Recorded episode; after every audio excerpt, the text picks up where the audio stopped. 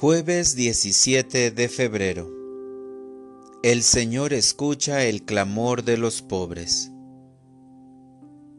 Lectura del Santo Evangelio según San Marcos. En aquel tiempo Jesús y sus discípulos se dirigieron a los poblados de Cesarea de Filipo. Por el camino les hizo esta pregunta. ¿Quién dice la gente que soy yo? Ellos le contestaron. Algunos dicen que eres Juan el Bautista, otros que Elías, y otros que alguno de los profetas. Entonces él les preguntó, ¿Y ustedes quién dicen que soy yo? Pedro le respondió, Tú eres el Mesías. Y él les ordenó que no se lo dijeran a nadie. Luego se puso a explicarles que era necesario que el Hijo del Hombre padeciera mucho, que fuera rechazado por los ancianos, los sumos sacerdotes y los escribas, que fuera entregado a la muerte y resucitara al tercer día. Todo esto lo dijo con entera claridad. Entonces Pedro se lo llevó aparte y trataba de disuadirlo. Jesús se volvió y mirando a sus discípulos, reprendió a Pedro con estas palabras. Apártate de mí, Satanás, porque tú no juzgas según Dios, sino según los hombres. Palabra del Señor. Oración de la mañana. En el camino de mi vida sabré quién eres. Tú eres el Mesías, el Hijo de Dios.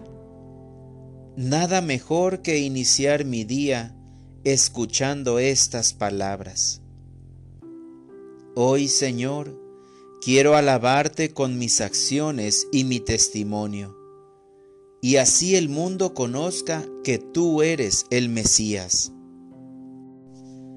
¿Quién dice la gente que soy yo?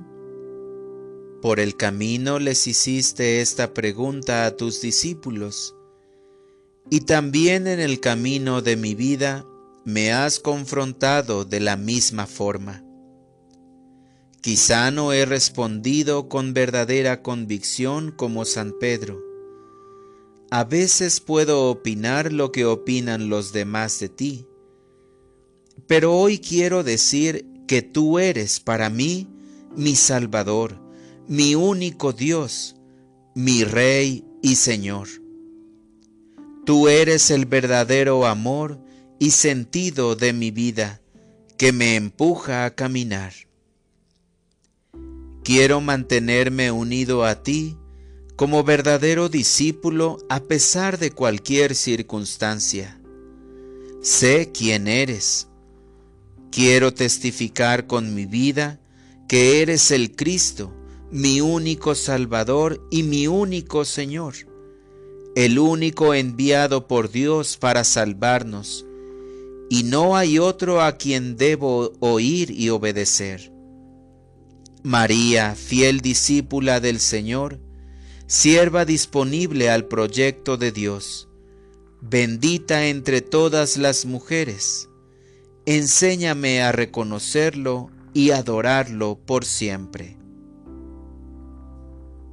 Para orientar mi vida, Quiero ofrecer en este día todos mis sufrimientos y dificultades para unirlos a los de Jesús y recordar que después del sufrimiento viene la alegría. Gracias Señor por ser mi Salvador, por morir y padecer para que yo tenga vida eterna. Gracias por tu resurrección, que trae alegría y paz a mi existencia. Amén.